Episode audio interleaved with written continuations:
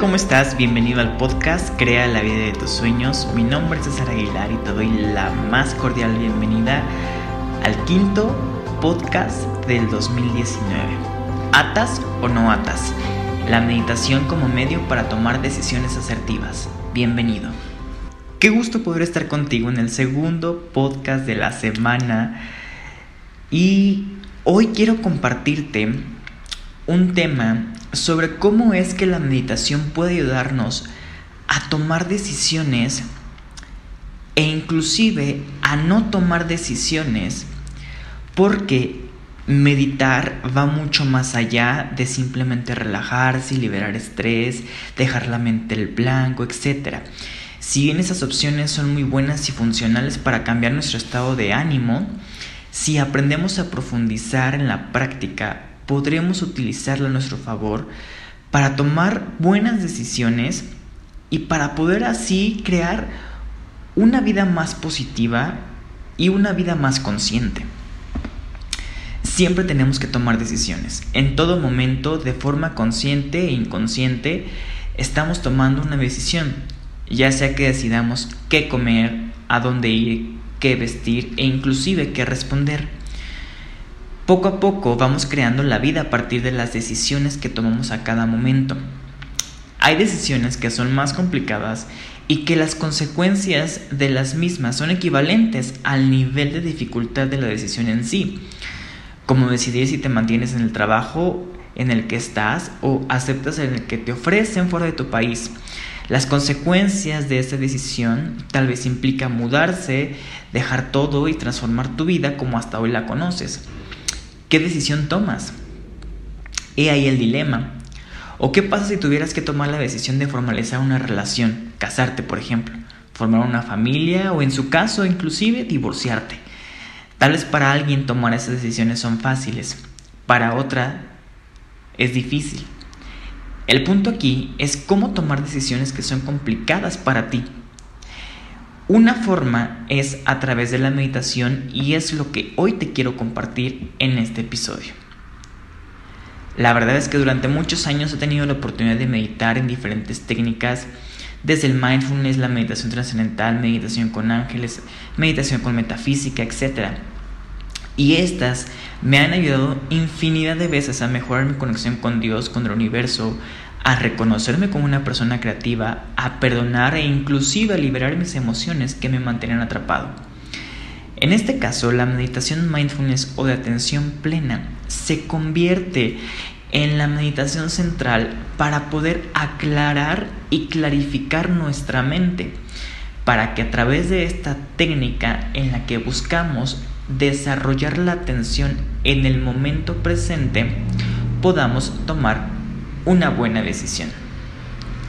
La meditación mindfulness se convierte en un entrenamiento mental en el que poco a poco comienzas a reconocer lo que es verdad y lo que es una ilusión.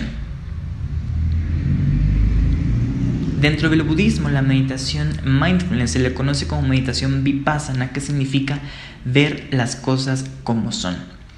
Entonces, cuando nosotros estamos meditando, podemos decir que vemos las cosas como son. En cambio, cuando estamos inmersos en nuestro día a día, en nuestros pendientes, en nuestros problemas, hay filtros a través de las creencias, de las ideas, de los pensamientos, que no nos permiten ver las cosas como son. Entonces, cuando tomamos una decisión, ese reconocimiento de lo que es real y de lo que no es, puede ayudarnos justamente a ser más asertivos, y te cuento un poco sobre cómo la meditación mindfulness o vipassana te puede ayudar a tomar mejores decisiones.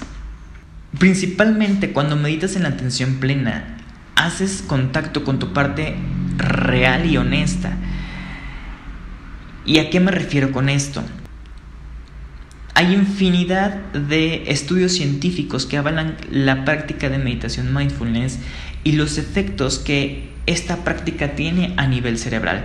Sin embargo, hoy quiero que vayamos un poco hacia otro lado, hacia otra perspectiva y veamos cómo es que día a día el mundo nos exige que estemos presentes en todo, al pendiente de todo en los problemas que resolver.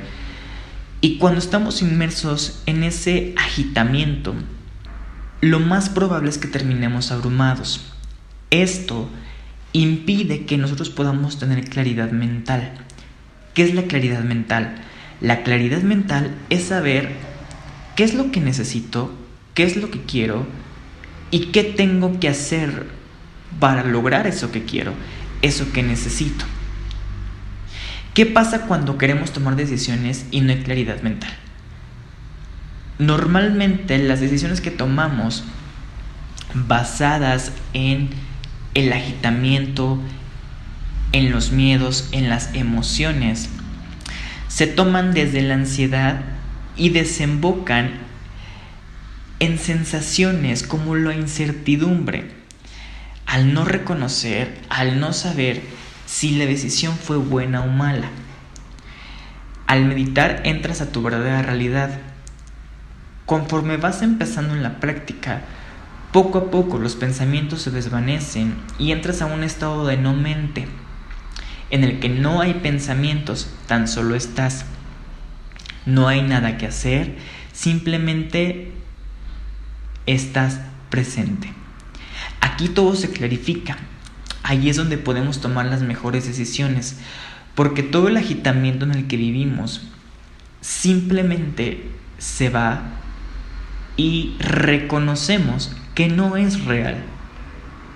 En este estado de ecuanimidad es el mejor estado para que nosotros podamos tomar decisiones al reconocer lo que es real, que es real lo que necesito y lo que considero que es mejor para mí.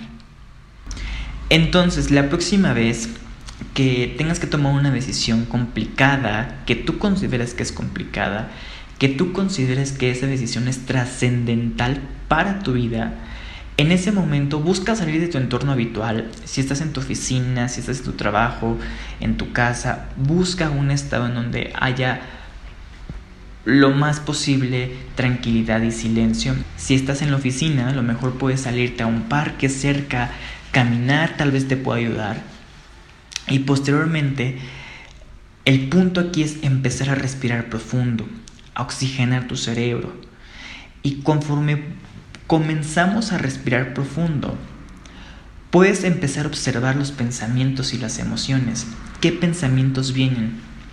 Tal vez son pensamientos negativos, pensamientos de ansiedad, pensamientos de temor, pensamientos de, furia inclusive, de enojo.